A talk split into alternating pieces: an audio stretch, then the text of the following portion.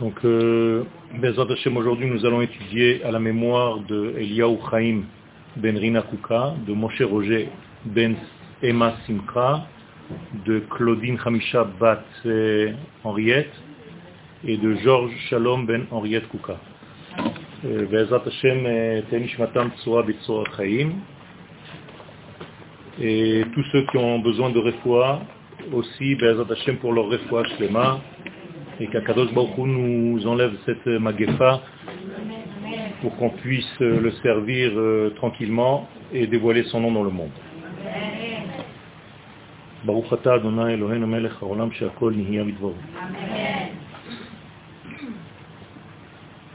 Alors aujourd'hui notre sujet sera celui de la possibilité en fait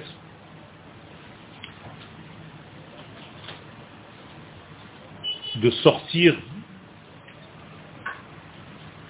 de cette enclave de la, de la mort.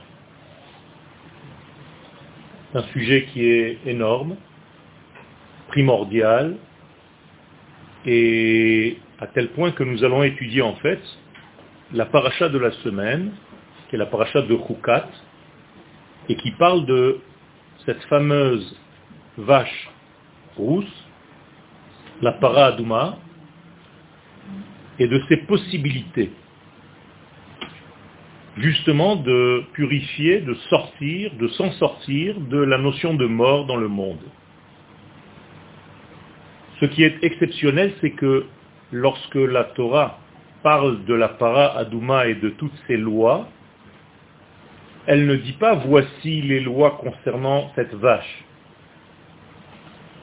Elle parle d'une manière global, comme si le sujet de cette vache rousse, c'est en réalité le sujet, le fondement de toute la Torah.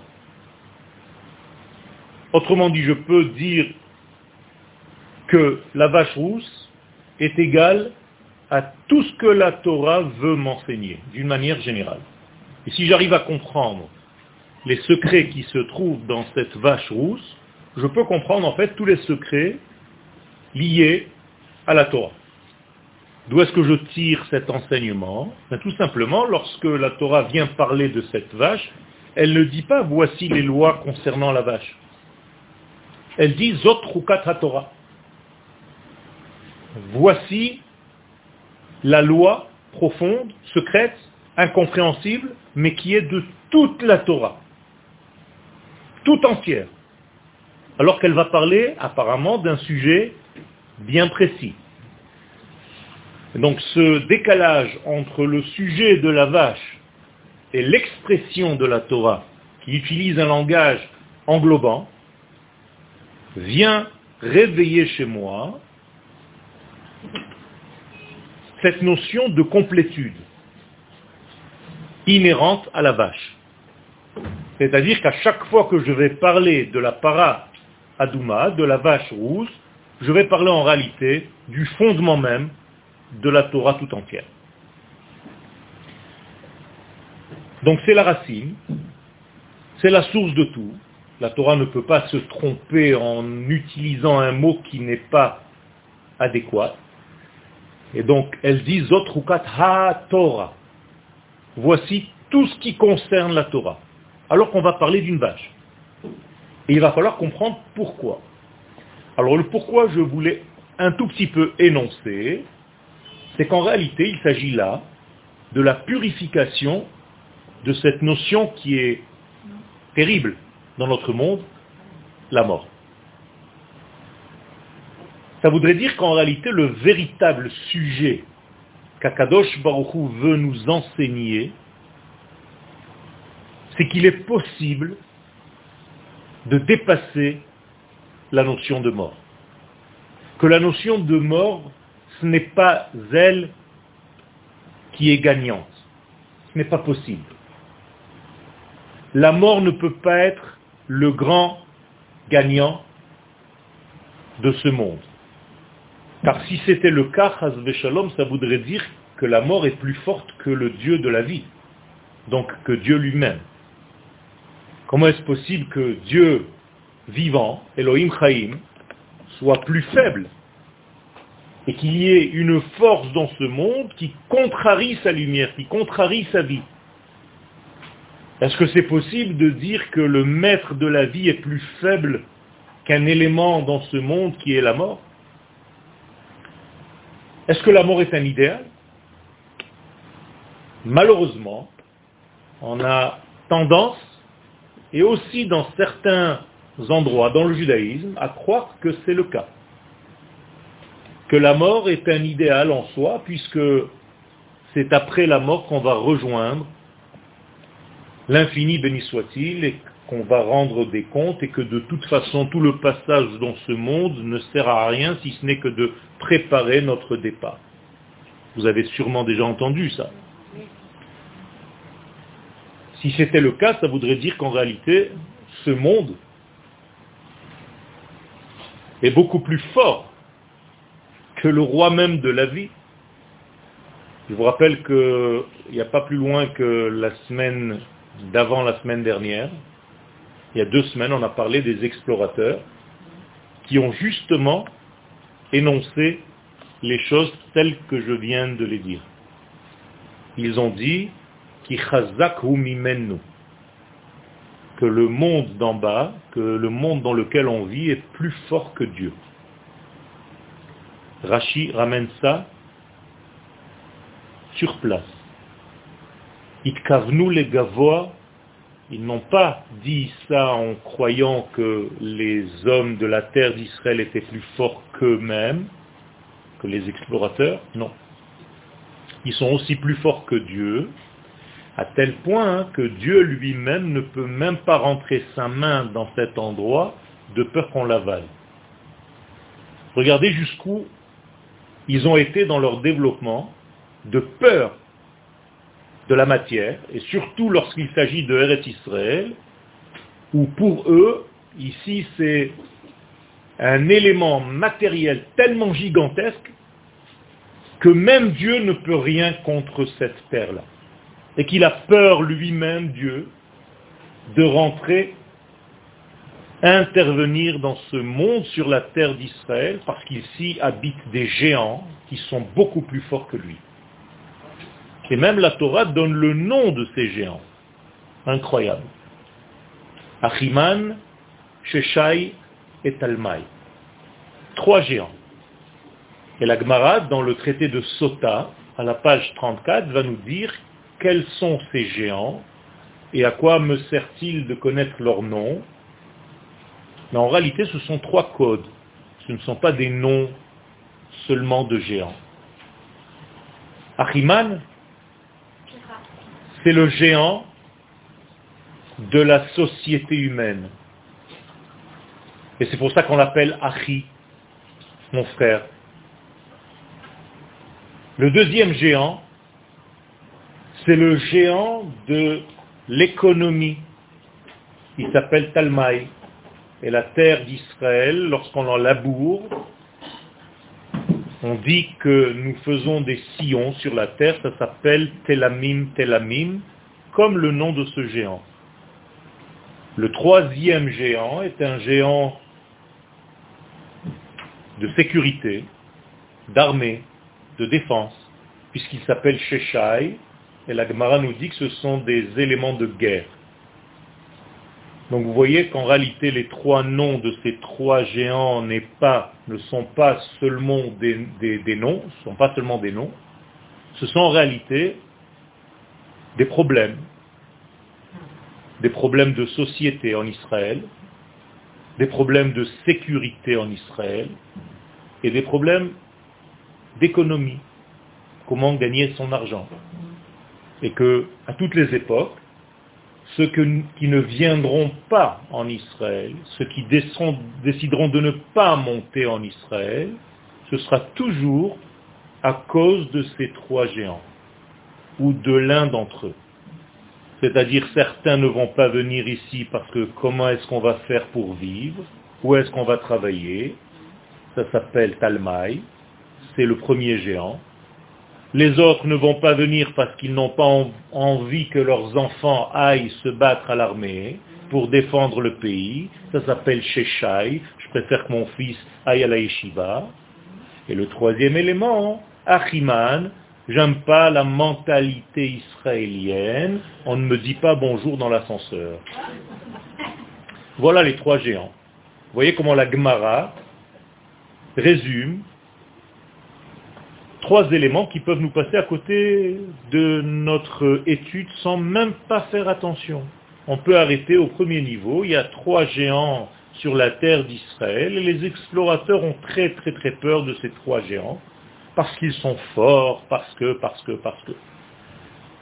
Ce n'est pas comme ça qu'on étudie la Torah. Ce que je viens de vous dire est une Gemara. Comme par hasard, elle est dans la Gemara de Sota, c'est-à-dire de la femme qui dévie. Or, l'Assemblée d'Israël est appelée une femme vis-à-vis -vis de Dieu. Et lorsqu'elle dévie au point de ne pas monter en terre d'Israël pour y vivre, et de développer des synagogues et des yeshivot et des mikvaot partout dans le monde, sauf en Israël, ça ce n'est pas ce qu'Akadosh Baruchou veut. C'est ce ce que toi, en tant qu'humain, tu t'es décidé parce que tu t'es fabriqué une religion. Et Akadosh Baruchou est anti-religieux. Akadosh Baruchou, il est créateur d'une nation sur sa terre qui doit porter son nom et dévoiler son nom. Les choses sont très simples. Seulement l'homme a tout embrouillé. Et si on exagère en plus, on ne comprend même plus le sens général de toute cette Torah. Tu vas finir par croire que Dieu c'est seulement un patron céleste qui veut que tu fasses Torah et mitzvot, et si tu ne les fais pas, il va être très en colère après toi. Et voilà comment on réduit l'homme tout doucement, tout doucement, à être étriqué et à être nerveux dans une certaine religion, dans une certaine pratique, sans avoir une vision complète de ce que ce Dieu infini, béni soit-il, veut de son peuple. C'est très important toutes ces choses-là. La même chose au niveau de notre paracha.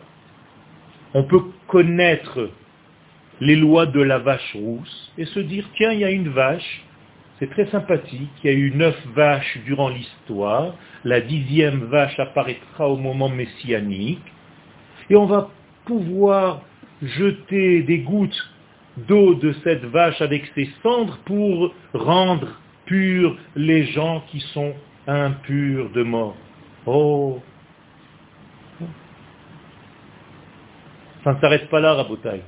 La Torah est en train de nous enseigner quelque chose de beaucoup plus profond, de beaucoup plus vrai, de beaucoup plus primordial. Elle vient nous dire, Rabotai, ne croyez pas que la mort, c'est la victorieuse dans ce monde. C'est la vie qui doit gagner. Et j'ai, dans mon jardin secret, dit Akadosh Baruchou, le moyen de faire dominer la vie sur la mort que vous croyez tous naturelle, la mort n'est pas naturelle. La mort est entrée, à pénétrer dans notre nature seulement parce qu'il y a eu faute de Adam Arishon. La mort ne fait pas partie de la vie. C'est le jour où tu mangeras que tu mourras. Si Adam Arishon n'avait pas consommé de l'arbre de la connaissance du bien et du mal, il n'y aurait pas eu de mort. Amarti Elohim atem.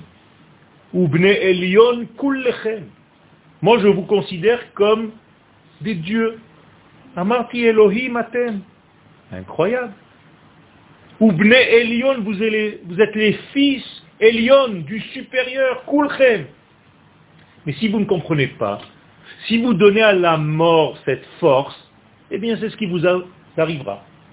Achen ke Adam temutun. Vous allez mourir comme Adam Arishon parce que vous ne croyez pas à la vie. Quand vous allez à un enterrement, vous te dites, vous dites, c'est peut-être moi le prochain. C'est tout ce qui vous avez dans la tête. Il faut arrêter avec ce système-là. Il faut comprendre que nous allons vers une vie d'éternité. Parce que moins que cela, ça voudrait dire qu'il y a un élément qui est plus fort que Dieu dans ce monde. C'est la mort. Impossible de dire une chose pareille, Khalila. À tel point que le prophète Isaïe, au chapitre 43, dit que la mort est une honte, un scandale. Kherpa. Et il dit là-bas, Kherpat amo yassir. Un jour arrivera où j'enlèverai cette honte par l'élimination de la mort. Comment? Bila hamavet, la netzach. L'éternité va avaler la mort. On ne la verra plus. Vous verrez que l'éternité. Donc Dieu vivant sera le roi, il va régner sur les vivants que nous sommes. Alors si vous préférez encore la mort, ce n'est pas ce que vous avez lu hier si vous avez fait la tfila de Rosh Chodesh en lisant le Hallel. Lo hametim Hallelujah. Ce n'est pas les morts qui vont louer Dieu. Velo. Et ceux qui descendent dans les ténèbres, c'est pas eux qui vont louer Dieu. Eux, ils sont morts.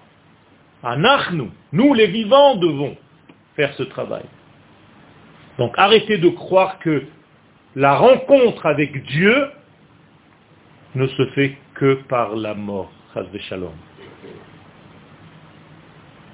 Nous devons rencontrer Dieu à travers la vie et par la vie, en étant vivant. C'est d'ailleurs l'une des plus grandes bénédictions dans la Gemara qu'on puisse donner à un être.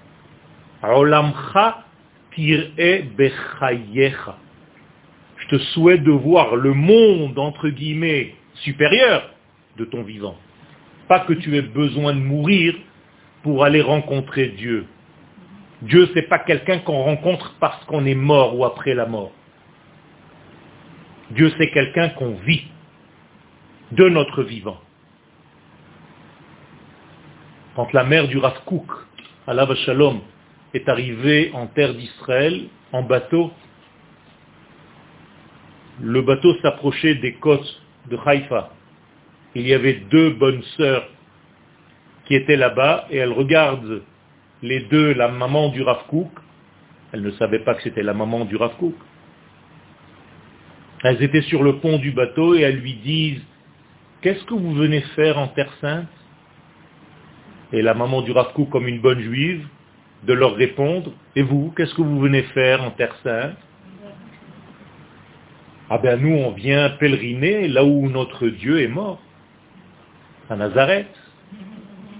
Et vous bien moi je vais là où mon Dieu est vivant. Alors il faut arrêter avec ces notions. Et la paracha de la semaine, c'est la paracha de la vie, Rabotai. Donc arrêtez de croire que c'est comme ça, il n'y a rien à faire, on est tous euh, voués à rentrer dans ce trou, un jour ou l'autre. Ça c'est après la faute.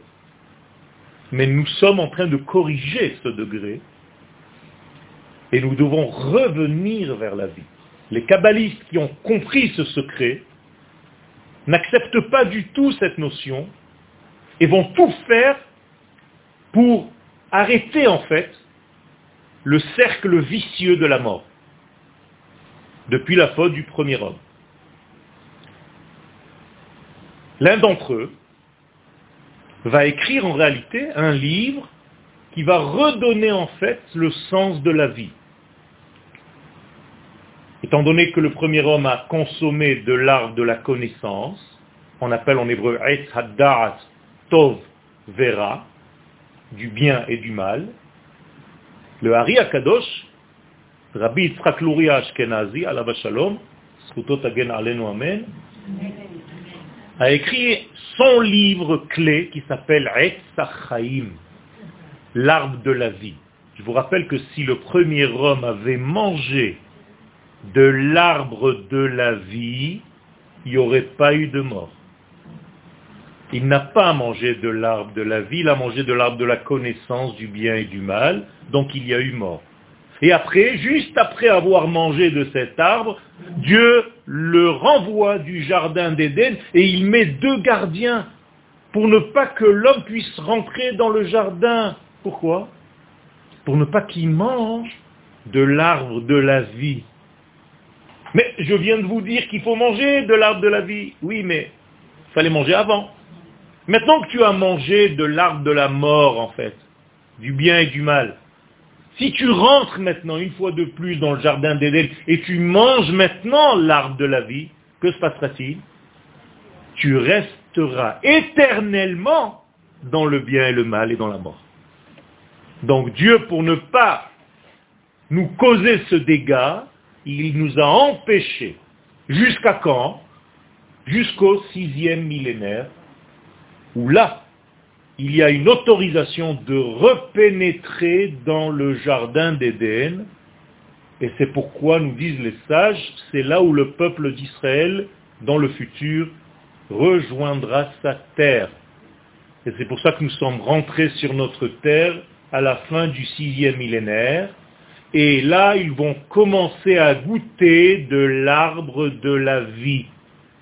Et qu'est-ce que c'est que cet arbre de la vie? C'est la Torah de la Kabbalah et de la Chassidut. Et c'est comme ça que la vie va gagner la notion de mort. Quel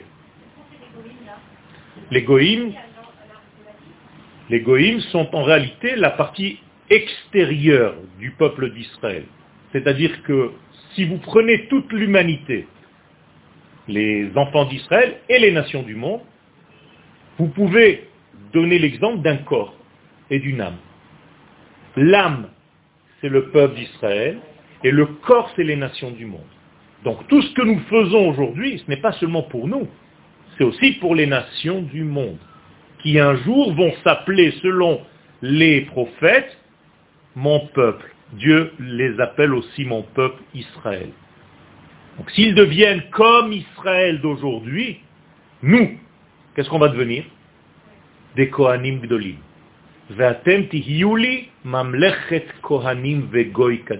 Donc on va monter à un degré exceptionnel.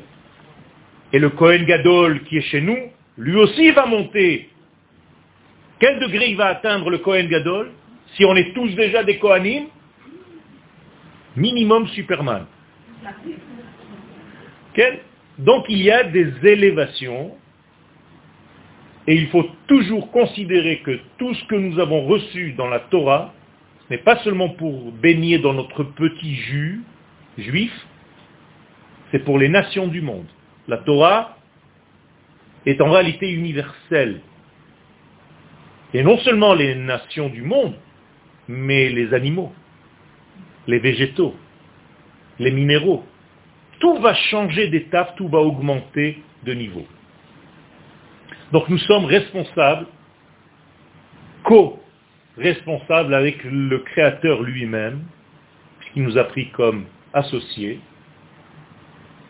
pour l'amélioration de ce monde et pour remettre la vie comme élément essentiel. Tout ça, c'est dans votre petite paracha de ce Shabbat d'après-demain, la vache rousse. Alors, arrêtez de croire qu'il s'agit ici d'une petite mitzvah, d'une petite vache qu'on va brûler, on va prendre les cendres, on va jeter de l'eau avec un petit peu de ces cendres et ça y est, on va être purifié. Non, ça va plus loin. C'est ici un réveil, c'est ici une promesse divine, cachée, subliminale, de ce que le monde va redevenir une fois que tout ça va être soigné, va être guéri. Et ce n'est pas en vain parce qu'il n'y a pas plus impur que la mort. Et pourquoi c'est tellement impur la mort?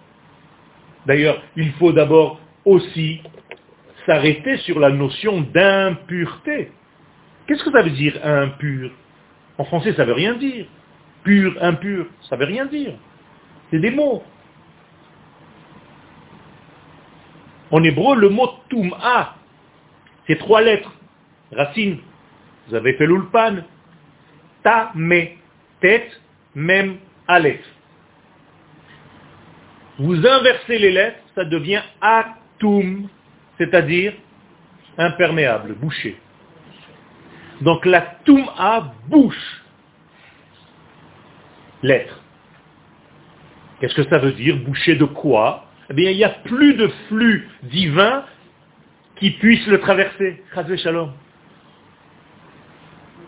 C'est comme si la vie l'avait quitté. Mais c'est exactement ce qui se passe.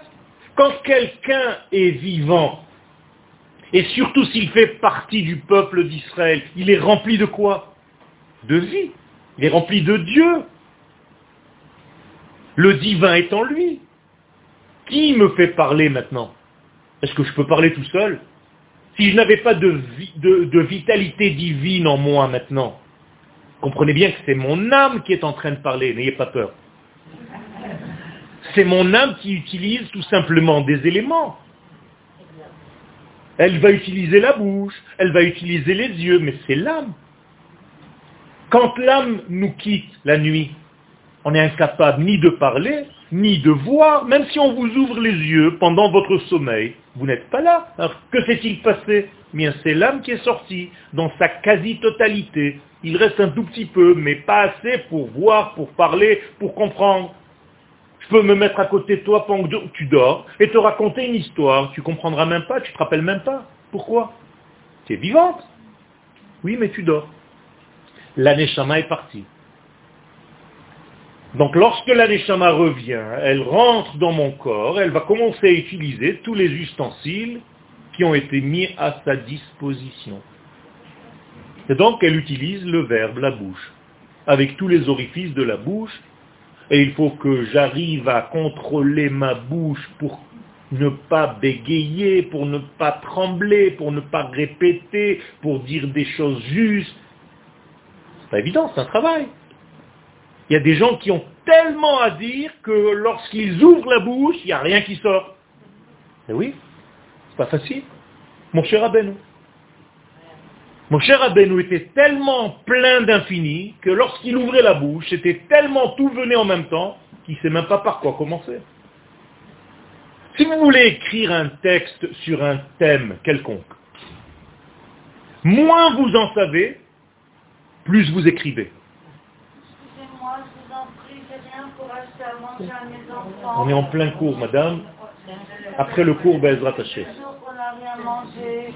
Donc en réalité, si quelqu'un est plein de savoir et de connaissances, c'est là où il va faire dévoiler, mais d'une manière beaucoup plus restreinte, parce qu'il ne sait même pas par où commencer, tellement il y a d'informations. Vous comprenez? D'ailleurs, le Hari Akadosh n'a jamais écrit de livre. Il a utilisé son élève, Rabbi Chaim Vital, et après le fils, et le fils, pour écrire. Pourquoi? Parce qu'à chaque fois qu'il posait sa plume, il y avait une infinité de connaissances qui arrivaient, il ne savait même pas par où commencer. Et mais c'est la même chose. Donc, lorsqu'un homme est vivant, lorsqu'une femme du peuple d'Israël est vivante, eh bien il y a tellement d'intensité divine en elle qu'au moment où elle va perdre cette intensité, elle va devenir impure. Si vous rentrez maintenant dans un cimetière goy, vous avez un problème ou pas? Aucun problème. Même un Cohen, il peut marcher là-bas tranquillement, parce qu'il n'y a pas d'impureté. Et pourquoi il n'y a pas d'impureté? Mais parce que de son vivant, il n'avait pas de pureté. Donc il n'y a rien qui sort. Il n'y a pas grand-chose qui sort, il n'y a pas de différence. Mais quand vous rentrez dans un cimetière juif, étant donné qu'il y a tellement de vie qui a quitté ses morts, que là il y a impureté. Vous comprenez comment ça marche? Pourquoi je vous rappelle ça? Tout simplement parce que les Arabes qui ne connaissaient pas cette halakha et qui savent qu'un jour le Mashiach va venir, ont mis un cimetière dans l'une des portes de Jérusalem par lesquelles le Mashiach doit passer, en se disant qu'il ne pourra pas marcher là-bas parce qu'il y a un cimetière. Mais en réalité, il n'y a aucun problème, le Mashiach pourra traverser ce cimetière parce qu'il n'y a pas d'impureté. Donc plus vous êtes empreint de pureté, de générosité, de vie, de céleste, plus quand vous allez dormir et chas shalom quand vous allez mourir, il y aura un manque. On est d'accord? Une femme enceinte, au moment où elle perd la vie qui est en elle, c'est-à-dire l'accouchement, personne n'est mort. Hein c'est juste un bébé qui est sorti. Eh bien, elle devient impure. Pourquoi? Parce qu'elle avait encore un être à l'intérieur d'elle qui était tellement de vie qu'au moment où cette vie l'a quitté, je ne parle pas maintenant de la Neshama, je parle même du corps, alors elle va être impure.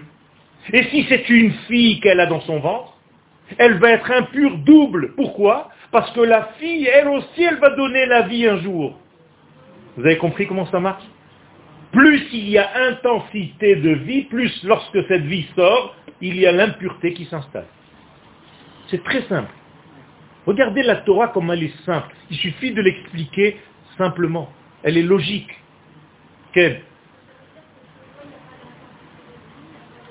Pas la même. Pas la même. C'est pour ça que lorsque cette intensité, qui n'est pas du côté de la Kedusha, il n'y a pas trop de différence entre au moment où elle est ou au moment où elle quitte. Donc, comment est-ce que vous allez traduire maintenant impureté?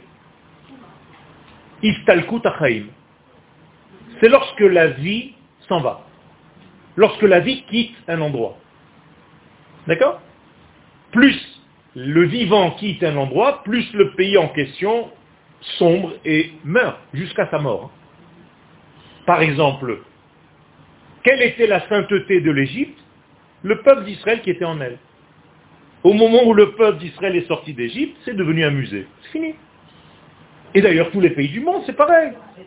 À chaque fois que les enfants d'Israël vont quitter n'importe quelle terre, même aujourd'hui, cette terre est vouée à la disparition.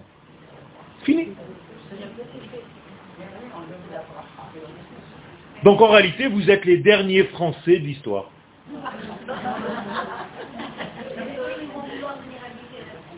Les goïms vont vouloir habiter, venir, et c'est pourquoi nous avons une loi qui leur est adressée, qu'à la fin des temps, lorsque le Mashiach va être là et que le Beth sera reconstruit, les goïms devront venir trois fois par an, minimum, ici.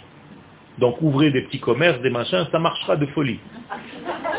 Et pourquoi ils devront venir ici? Parce qu'il y a une menace, entre guillemets. Tout non-juif qui ne viendra pas en Israël pendant les trois fêtes n'aura pas de parnassa, même chez lui, pendant toute l'année. Donc ils vont voir que c'est presque de l'intérêt, et ils vont devoir venir ici et venir se prosterner au Beth Amikdash. Ils vont donc monter tous à Jérusalem. Donc tout est en train d'être mis en place. Juste que vous ayez un tout petit peu, je vais vous dire quelque chose qui va vous choquer, a été déposé à la mairie de Jérusalem la demande, avec des avocats, avec les plans du troisième Beth Ça a été déposé à Jérusalem, dans le tableau, comme si on allait construire un immeuble. cest à que vous le sachiez. Ça y est, ça a été déjà déposé. Non, c'est pas vrai. Ça c'est des on-dit. Quand on dit on dit, on ne sait même pas d'où ça vient, c'est des gens qui inventent des choses. Ce qu'on dit, c'est que la Shekhinah va venir s'habiller dans l'élément que nous allons, les vivants, construire. Donc nous devons construire. Et encore une chose que vous ne savez peut-être pas, vous avez l'impression que c'est le Mashiach qui va construire le Beth Amikdash. Pas du tout. Le Beth Amikdash sera reconstruit même avant la venue du Mashiach. Et c'est celui qui le terminera qui s'appellera lui-même le Mashiach. Donc vous voyez que tout est erroné, il faut revenir à l'étude. Il faut arrêter de dire des choses qu'on a entendues. On a tellement d'idées reçues que sans étude, ça devient une matboucha. Quelle la salade de piment? Bien cuite pendant 2000 ans, Quelle? Elle doit être bonne. Il ne reste pas 300 ans. Nous sommes à l'entrée du Shabbat, puisque le Shabbat n'entre pas au moment où les étoiles sortent. 300 ans, c'est lorsque les étoiles vont sortir. Mais le Shabbat rentre au coucher du soleil. Et nous sommes maintenant déjà au moment du coucher du soleil. Donc préparez-vous. Quel Quel mhm.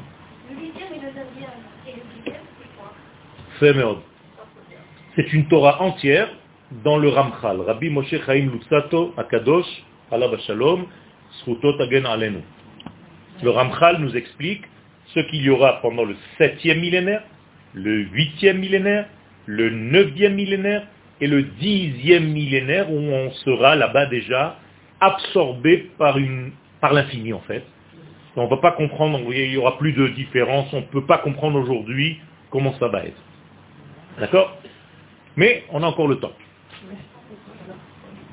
Alors tout ceci, c'est deux lignes de mon cours qui a sept pages. On a le temps.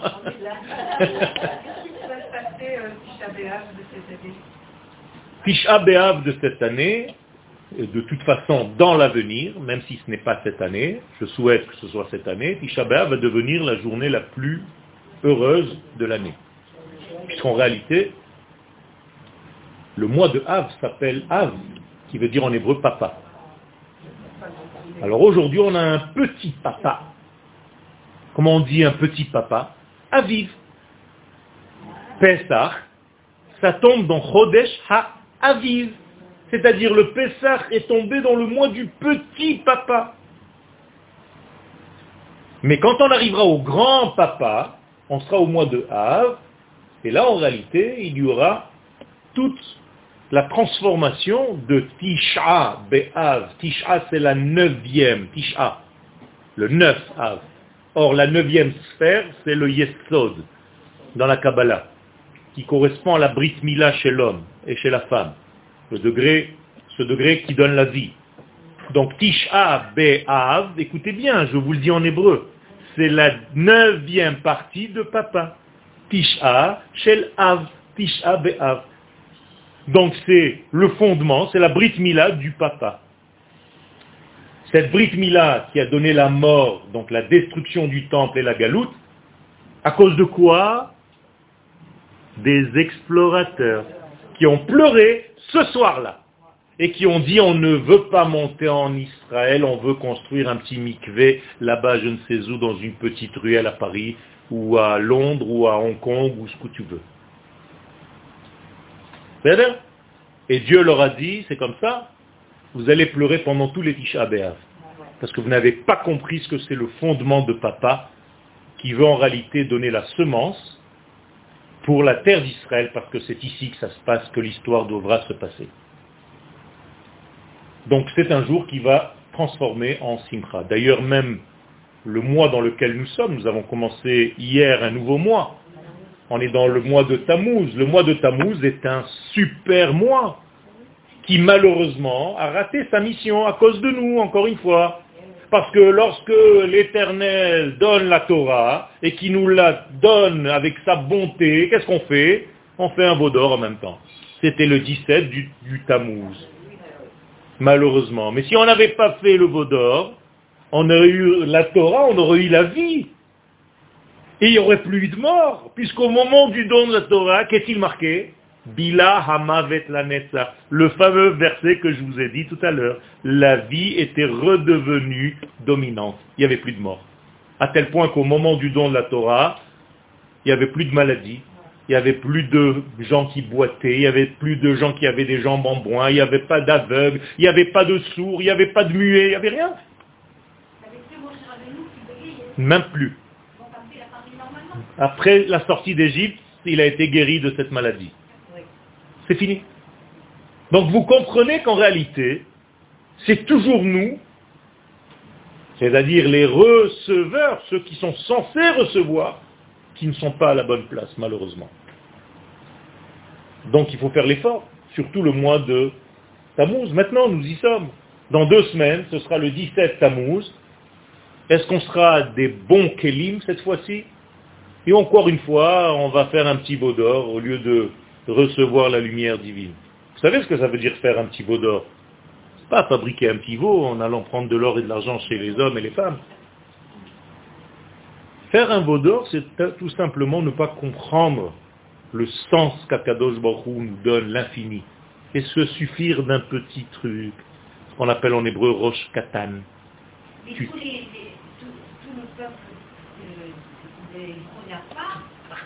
Tout à fait. Mais au moment où il se passe quelque chose et les gens à côté se taisent, ils sont d'accord. Qui ne dit mot, ou 200 même. Exactement. Donc c'est ça le problème. Les seuls qui n'ont pas fauté, c'est les femmes. Parce qu'on leur a pris les bijoux de force et la tribu de Lévi. Mais, euh, voilà. Mais qu'est-ce qui est plus grave, la faute du Vaudor ou la faute des explorateurs? Les explorateurs. C'est énorme. C'est énorme. Mais donc on a encore des choses à réparer pour que la vie revienne en place. Tout ça pour vous ramener à la vache. Oh la vache La vache rousse, qui en réalité est une vache rouge. Il n'y a pas marqué paradjinjit. C'est para adouma. C'est une vache qui doit être rouge. Et aujourd'hui, nous en avons plusieurs. Il y a un élevage de vaches rouges dans le Golan, et chaque fois il y a une nouvelle, donc on attend si c'est cette nouvelle qui va être prise pour être égorgée, peut-être cette année, pour faire déjà les cendres de la vache rouge, on peut le faire, et rendre pur de l'impureté de mort. On peut le faire même avant le Mashiach. Ça y est, c'est déjà... Ah, qui va donner l'ordre Il va falloir que se monte un Sanhedrin qui existe déjà en potentiel.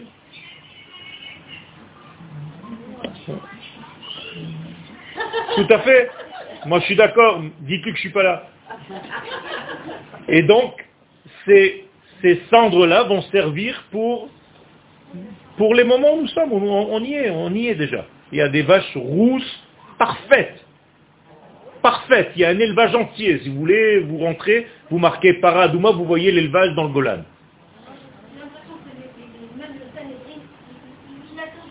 Nachon. Ce que j'ai un petit peu honte de le dire, mais je le dis, c'est que nos rabbins aujourd'hui sont un petit peu frileux. Il faut plus de force, plus de courage, c'est toujours malheureusement, malheureusement comme ça, comme ça que ça se passe.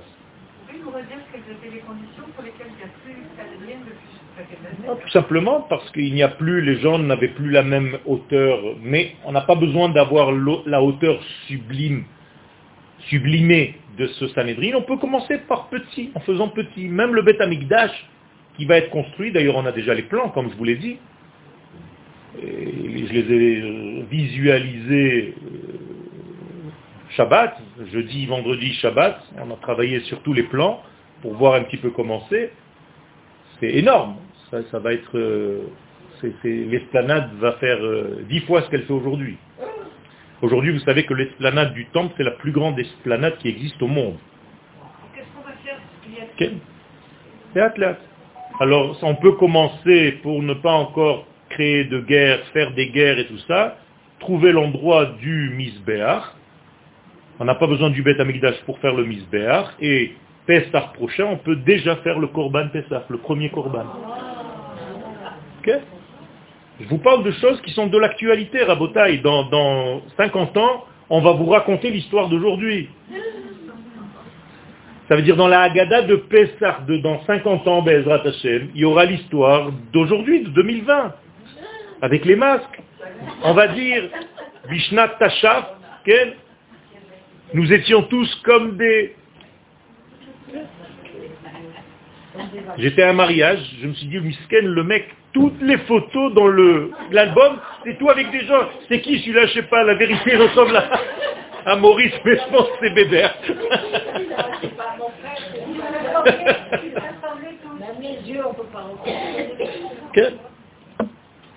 Alors voilà, donc ça c'est l'histoire de la vache rouge. Et cette histoire-là, cette paracha, elle se passe quand dans le désert? Si vous deviez donner un moment historique, c'est quand? Quelle année? On est sorti d'Égypte, d'accord? Il, y a quelques semaines. On, on est où là? Où on est? Deuxième année, troisième, quatrième, cinquième, sixième? On est à la 39e année. On est juste à l'entrée de la terre d'Israël. Et maintenant, vous comprenez pourquoi on a besoin maintenant de se rendre pur de l'impureté. Parce que la terre d'Israël, c'est la terre de la vie. Et on ne peut pas rentrer dans cette terre avec cette notion d'impureté. Donc Akadosh Baruch demande de faire cette mitzvah maintenant. Les gens qui ne savent pas où ils en sont, on passe de la première année à la 39e, parce qu'on ne raconte jamais ce qui se passe au milieu, vous savez. Il y a 38 ans et demi où on ne sait pas du tout, il n'y a rien. On sait juste qu'ils ont été dans des étapes, dans des étapes, dans des étapes. C'est tout. C'est comme Moshe Rabbeinu, il a vécu combien d'années 120 ans. Et combien la Torah raconte de ces années Combien d'années elle raconte de sa vie Deux ans et demi. Tout ce que vous savez sur Moshe, c'est deux ans et demi. Vous vous rendez compte Et donc c'est la même chose. Pourquoi la Torah elle fait ça Mais Tout simplement parce que la Torah n'est pas là pour nous raconter des histoires. On sait qu'un jour, Moshe s'est réveillé le matin, il avait envie d'un café avec un croissant, il est allé chez Madame Ben Soussan, il y a fait... Mais on s'en fiche de ça La Torah, elle ne va pas marquer ça. Pourquoi? Parce que ça ne sert à rien pour les générations à venir. Donc la Torah va retenir, ne va retenir que ce qui est de l'ordre de la prophétie qui va me servir aujourd'hui. Moralité, tout ce que la Torah me raconte, c'est ma vie de maintenant.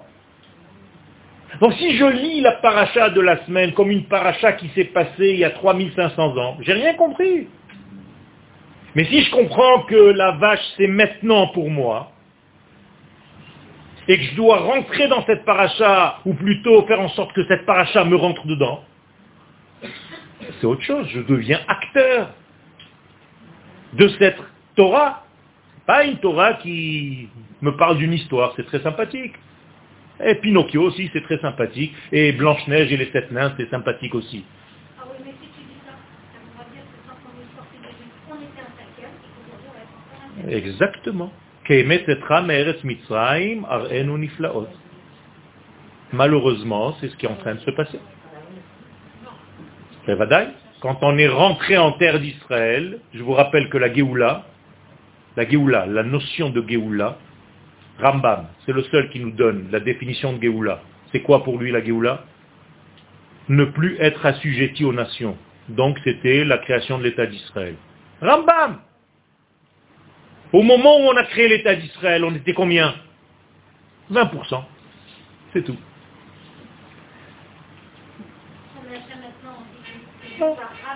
On dit, on dit, on dit, on dit, on dit, je veux des textes on dit des références.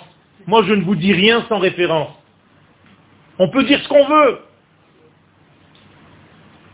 Que ce soit une fila, je m'associe. Moi aussi, j'ai envie que tous mes frères et toutes mes sœurs, d'ailleurs, je suis en train de faire un programme énorme pour essayer de le faire. Il y a 800 familles, là, j'ai dans une liste. Mais, Bezrat Hashem, il faut prier. Mais ça ne veut rien dire. Vous avez tous des cousins et des cousines dont les enfants ne sont plus juifs. Fini. Alors quoi, tu les comptes comment ceux-là, les pauvres? T'as pas un, céder de Pesach en Chutz où il n'y a pas au moins 10 goy à table, ou 5 goy à table? Et ils sont là, les pauvres, ils mettent une kippa, on ne sait pas ce qui se passe, et si c'est des filles, alors... C'est vrai ou je raconte des bêtises? Alors ça c'est en France, aux États-Unis c'est encore pire.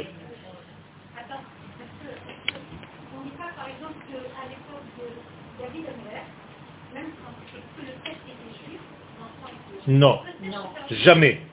Jamais, jamais le judaïsme n'est passé par le Père, au grand jamais. Jamais. D'accord Ce sont des, vérifications ilchatites. Le judaïsme ne peut passer que par la maman, et pour une très bonne raison, parce que c'est elle qui a donné cet enfant en vie, donc elle est sûre que c'est le sien, mais on ne sait pas qui est le père, pas toujours.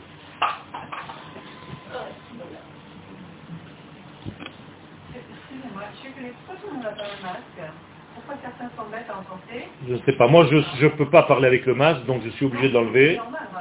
Mais si- s'il y a un contrôleur qui rentre, vous prenez 1000 shekels aujourd'hui. 1000 shekels vous prenez aujourd'hui pour un...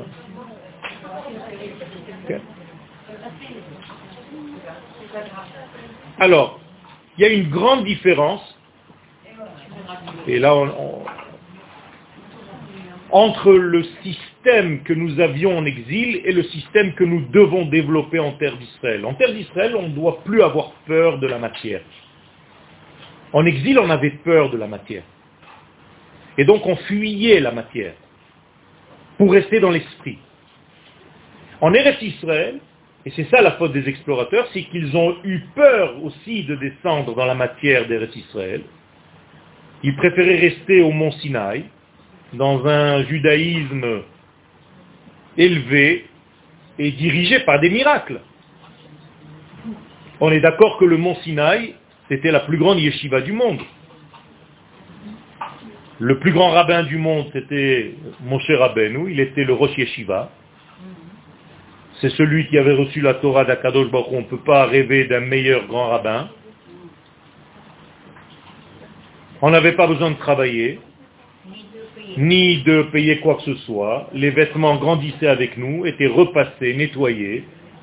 On mangeait de la manne qui tombait du ciel et on buvait de l'eau qui sortait de la terre, le puits de Myriam. Est-ce que vous avez mieux que ça? Non. Non. Alors pourquoi ne pas rester là-bas? Je vous pose une question. Parce que ce n'est pas ce que Dieu veut. c'est tout. Et d'où ce que je sais que c'est pas ce que Dieu veut? Mais parce qu'il le dit dans le premier chapitre du livre de Dvarim, le prochain livre. Rav Lachem. Je vous traduis avec des mots très sympathiques en français. Il y en a marre. Shevet Baharazé. Que vous restiez dans cette yeshiva. Mais on a tout à Kadosh Baruch Hu, on est en train de faire Torah et mitzvot. On a un grand rabbin, mon cher Rabbeinu, on n'a pas besoin de travailler. Et Akadosh Baruch nous dit, mais c'est pas ce que je vous ai demandé, moi. Je vous ai demandé de voyager, de monter sur cette terre d'Israël pour essayer de changer la face de la matière, pour découvrir la lumière qui se cache à l'intérieur de cette matière. Voilà notre rôle en terre d'Israël. C'est-à-dire que je suis capable, normalement, si j'avais confiance en moi, écoutez bien ce que je suis en train de vous dire, de parler, de parler à la matière et de découvrir que la matière me donne vie. Ça vous rappelle quelque chose? Mais c'est dans la paracha de la semaine.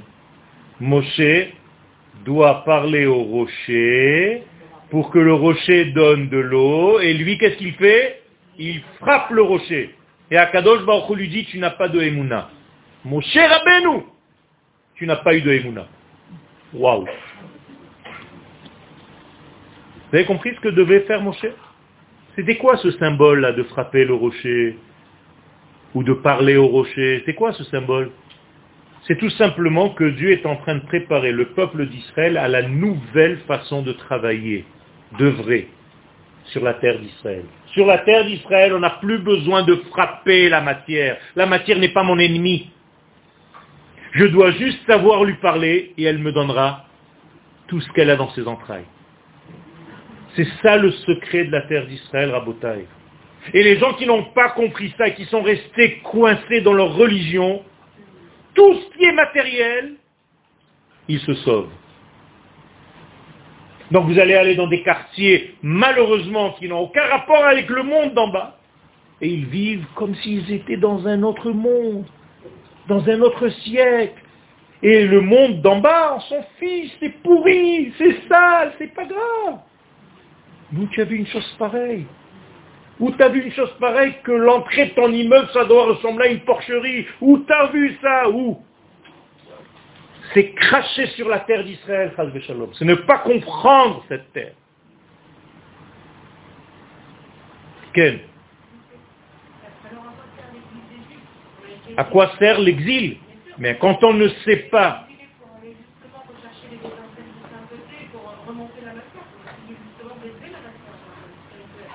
quand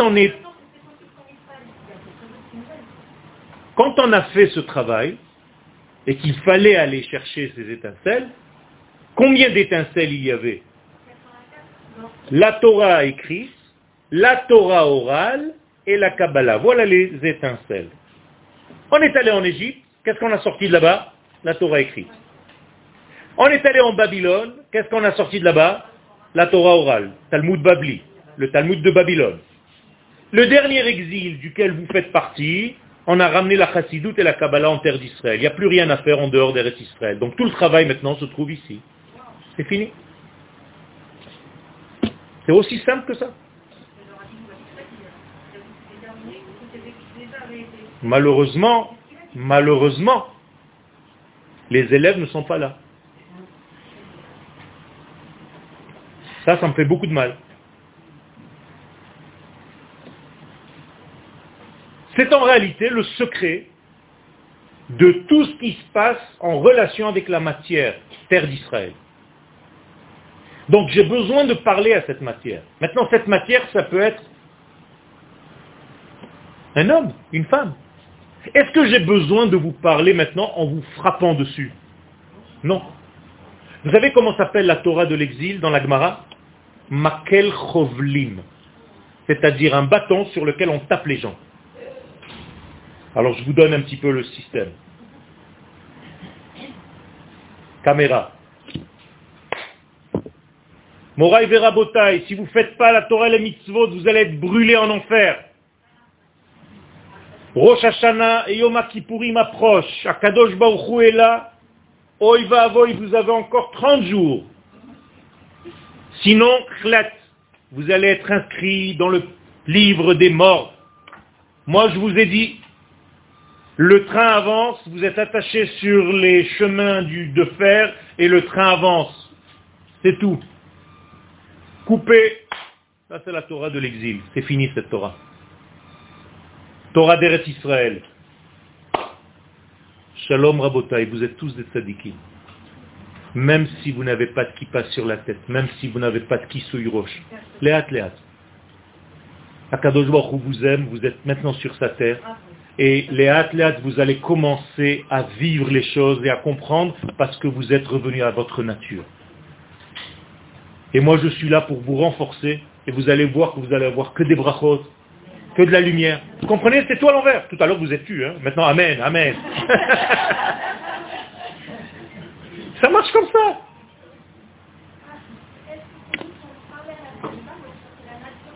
C'est la même chose.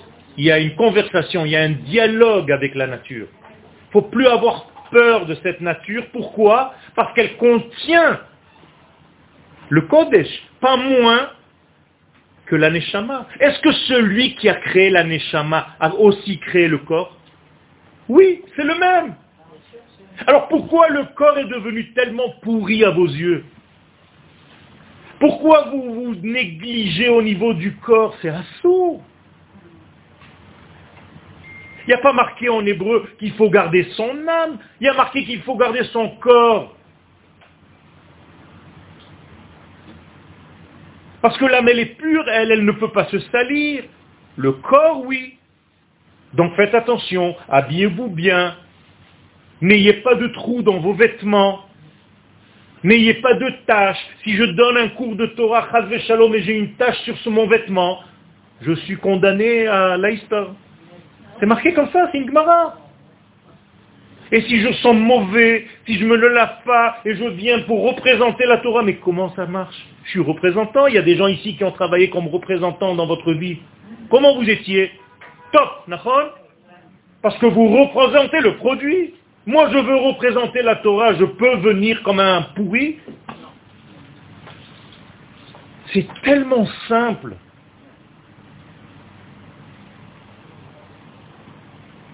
Alors dans le bus, il faut tous marcher comme ça, parce que si tu lèves les mains, tu meurs par asphyxie. C'est pas normal. Alors faites attention à toutes ces choses-là. La terre d'Israël, elle demande respectez-moi. Si vous jetez un chewing-gum, si vous jetez un papier, si vous jetez un petit verre que vous aviez, vous croyez que la terre, elle reçoit comme ça? L'endroit où ça a été déposé, elle dit, pas grave, les choses se retournent. Tout à l'heure, juste avant de sortir, il y avait un camion avec un mur. Et le type dans le camion, il pose son verre sur le mur. Et le, verre tombe. Toc Il tombe de vos côtés. Je prends le verre et je lui jette comme ça dans le camion. Je lui dis, c'est à toi, tiens, tu oublié. Il me regarde, oh J'ai dit, non, c'est le cri de la terre aussi. Elle a crié, oh Tu l'as pas entendu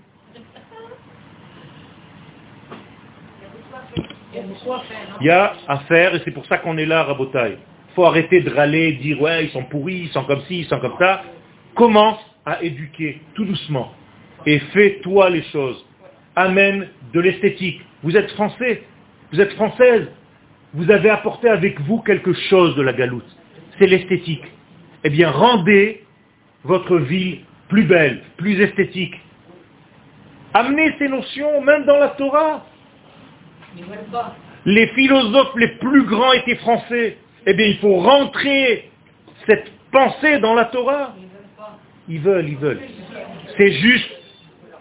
Madame, moi je suis né en Israël. Quand j'étais petit, on pendait des chats. Aujourd'hui, aujourd'hui c'est fini.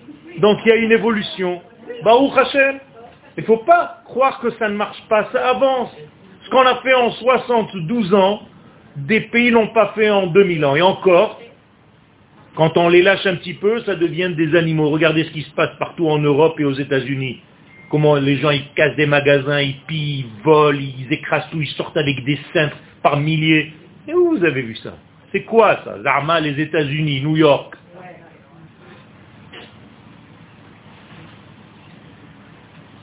Il faut toujours voir le verre à moitié plein. Toujours. Kos, Khatsi, Melea, c'est au féminin. Quelles sont les initiales? Kos, Khatsi, Melea. Initiale? Chacham. Chacham. Kos, Khatsi, Melea. C'est ça le Chacham. C'est celui qui voit le verre à moitié plein et qui ne cherche pas toujours ce qui manque, ce qui ne va pas. Ça, ça s'appelle du Ain Ra'a, c'est un mauvais œil. Il a toujours un mauvais œil. Ouais, ça va pas. C'est bien, mais pourquoi tu as fait comme ça? Mais pourquoi tu...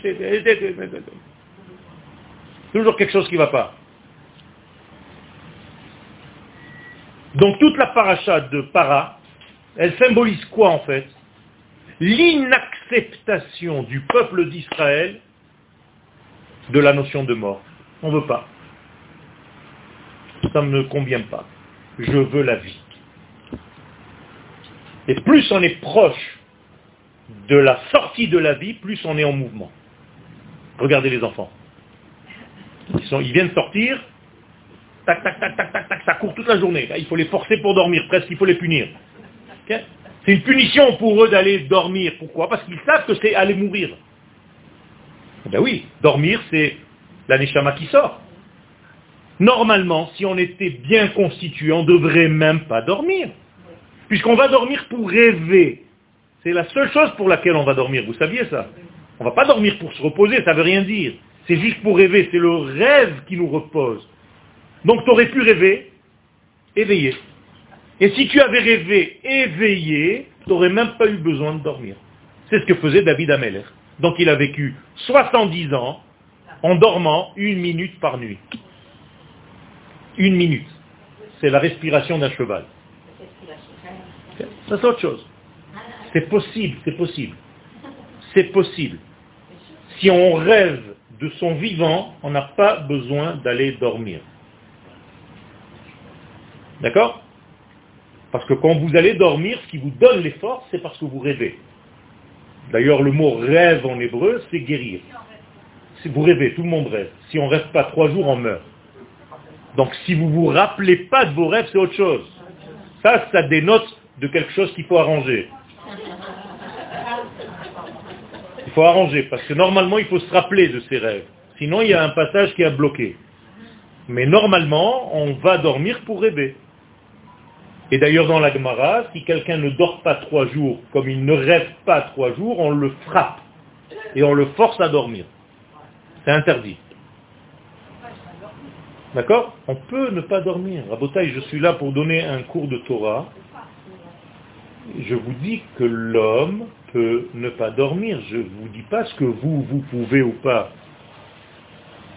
Quelqu'un qui est vivant, complètement vivant, comme par exemple, qui est le plus vivant de tous? Dieu lui-même. Hachem, qu'est-ce qui a marqué sur lui? Il dort? Hine loyanum veloishan. Pourquoi? Parce qu'il est la vie lui-même. Donc plus tu es vivant, moins tu dors. Plus tu es déprimé, plus tu es au lit. C'est comme ça que ça marche, Rabotai. D'ailleurs, les morts, comment on les appelle? Yeshene Afar, ceux qui ont trouvé un autre lit, c'est la poussière. C'est tout. Je suis là pas pour vous donner ce que vous êtes capable aujourd'hui ou pas. Je vous donne ce que l'homme, comme il a été créé, est capable. Et il faut revenir à cet état-là. Il ne faut pas rester dans notre petit état aujourd'hui, ah, j'ai pas réussi. D'accord, tu n'as pas réussi.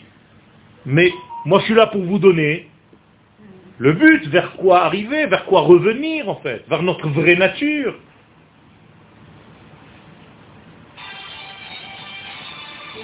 Dites-lui que je ne suis pas là non plus. Hein. D'accord Aujourd'hui, une femme pour accoucher, combien de temps il lui faut Neuf mois. Ève, Ève, la première femme, Chava, combien de grossesses de temps elle a eu Une heure Rien du tout. Il y a marqué dans la Gemara, elle est montée avec son mari sur le lit, ils sont descendus à sept. Comme ça c'est marqué, ils étaient deux en montant sur le lit, ils sont descendus sept.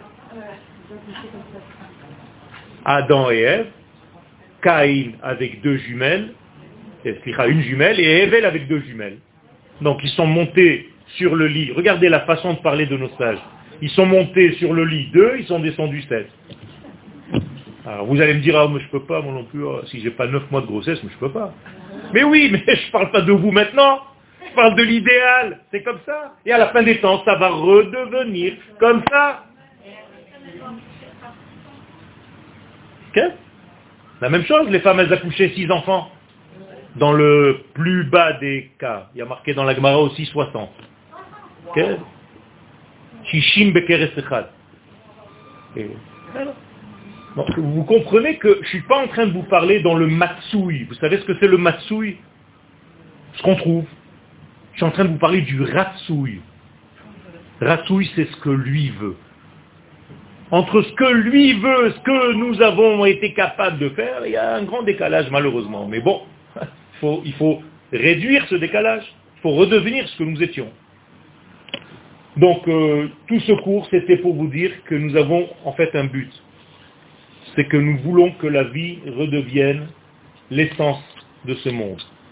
Qu'on ne doit plus accepter comme un état de fait que la mort soit gagnante. Puisque l'ultime degré de tout, c'est triatametim, la résurrection des morts. Et c'est seulement là qu'on va dire qu'Akadosh il est Gibor. Fort. Et vous le dites dans la Hamida, Ata Gibor, Leolam Hashem Mechayemetim.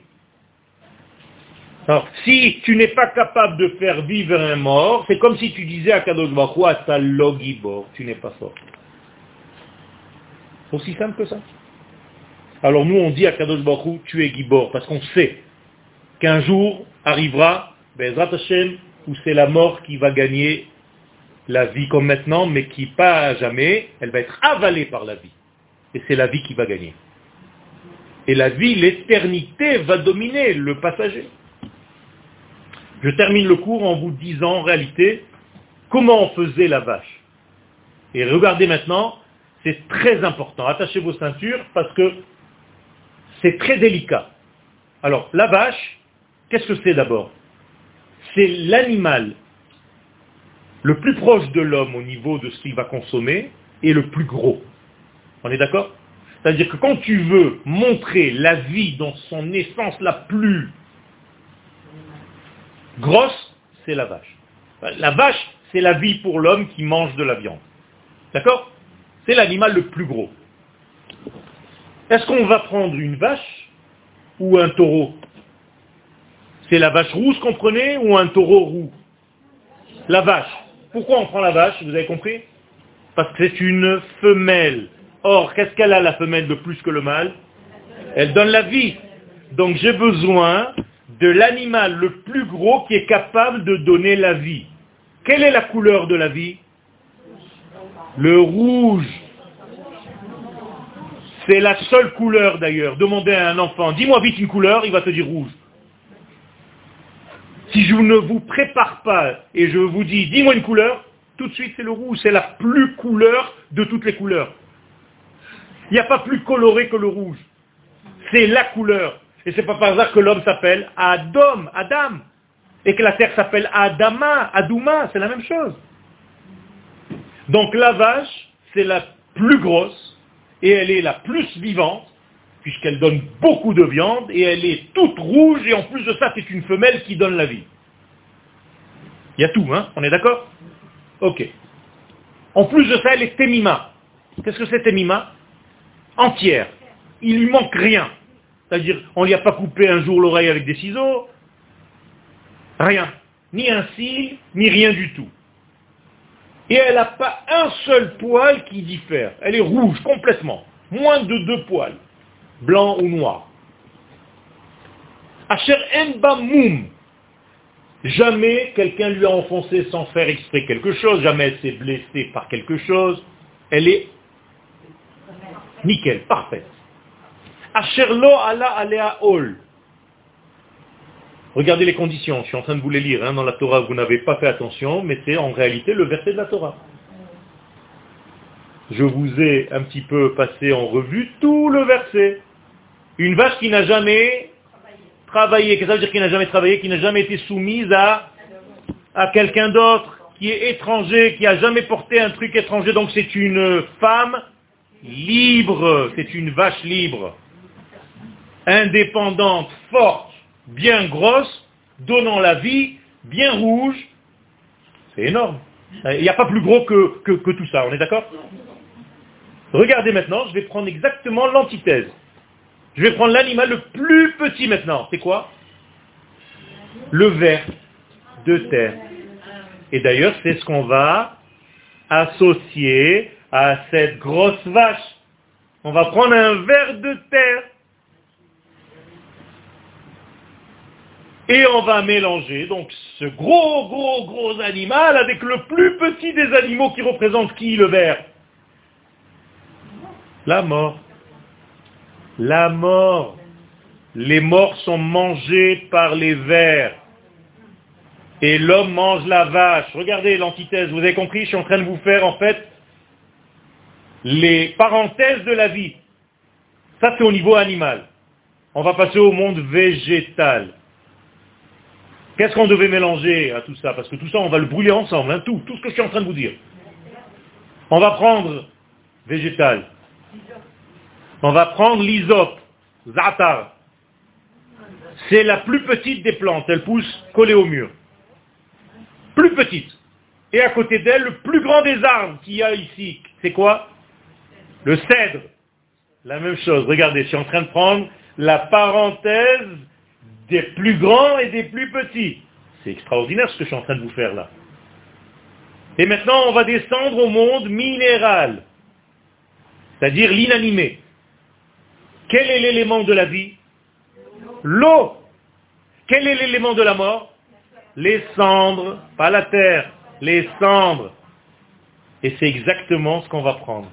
Donc on a pris le côté animal, on a pris le côté végétal, on a pris le côté minéral, on a pris les parenthèses les plus lointaines de l'histoire de l'homme sur Terre, et on va tout mettre dans un paquet, on va tout brûler en dehors du camp du Echal, ça va devenir des cendres, et on va jeter ces cendres dans l'eau vivante, dans de l'eau de vie.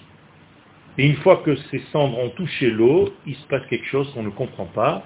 On va rentrer sa main et on va jeter comme ça sur les gens. Même si ça te touche, ça te touche pas, c'est fini, c'est plus grave. Tu es sorti de l'impureté de la mort. C'est pas extraordinaire ça? C'est magnifique.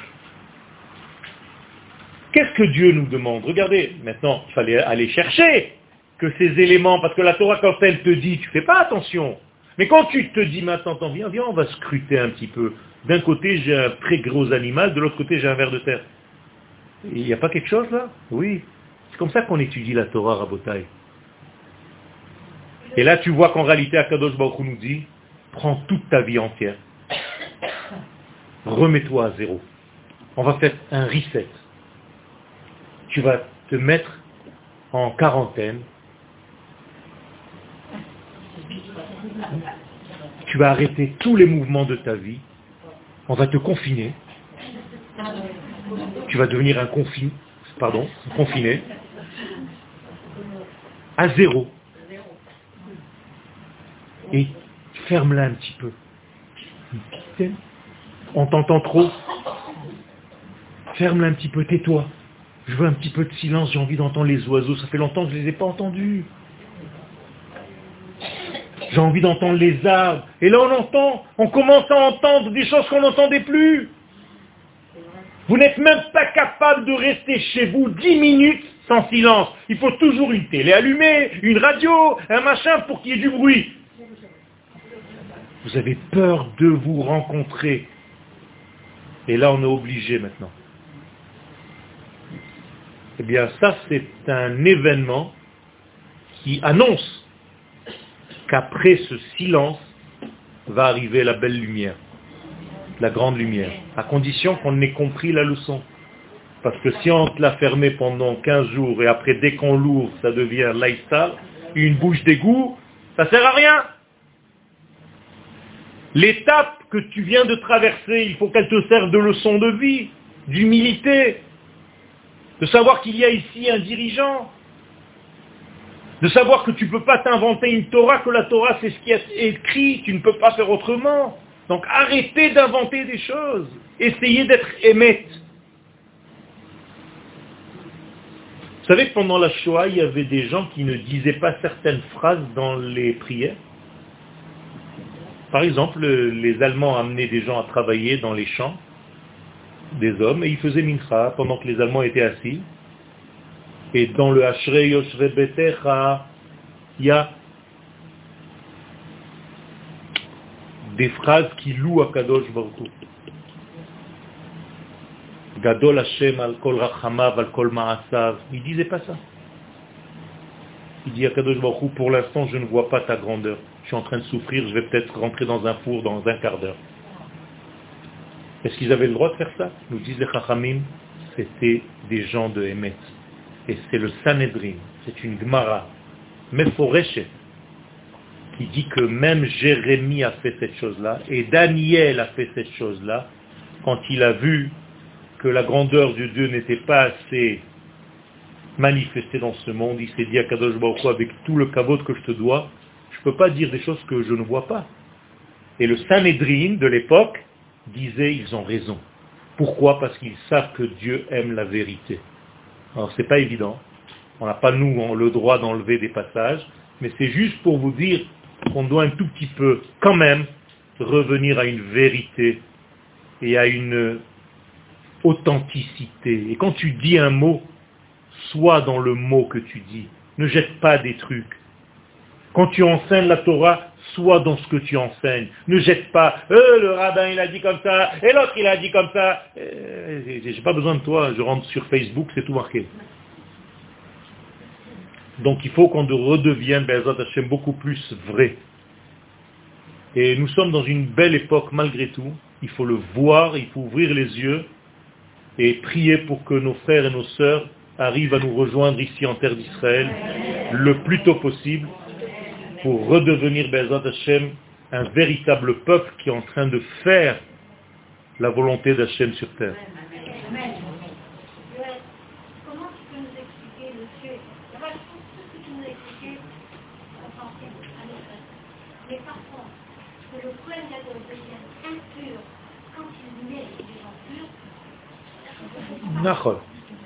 Tout simplement parce que, là je ne suis pas rentré dans la notion de Kabbalah, dans la notion de Kabbalah, il y a dix sphères. La plus petite des sphères, c'est la Malchut. La Malchut, elle n'a rien d'elle-même. Si elle considère que le fait de ne rien avoir d'elle-même, ça la met dans une position minable, elle est impure. Mais si elle comprend que justement parce qu'elle est la plus basse de toutes, elle a la capacité, parce qu'elle est tellement humble et qu'elle n'a rien d'elle-même, elle est capable de monter jusqu'au plus haut niveau, elle va être génératrice de vie. C'est comme ça qu'on explique ça, et c'est le Ramchal qui explique ce secret. Voilà.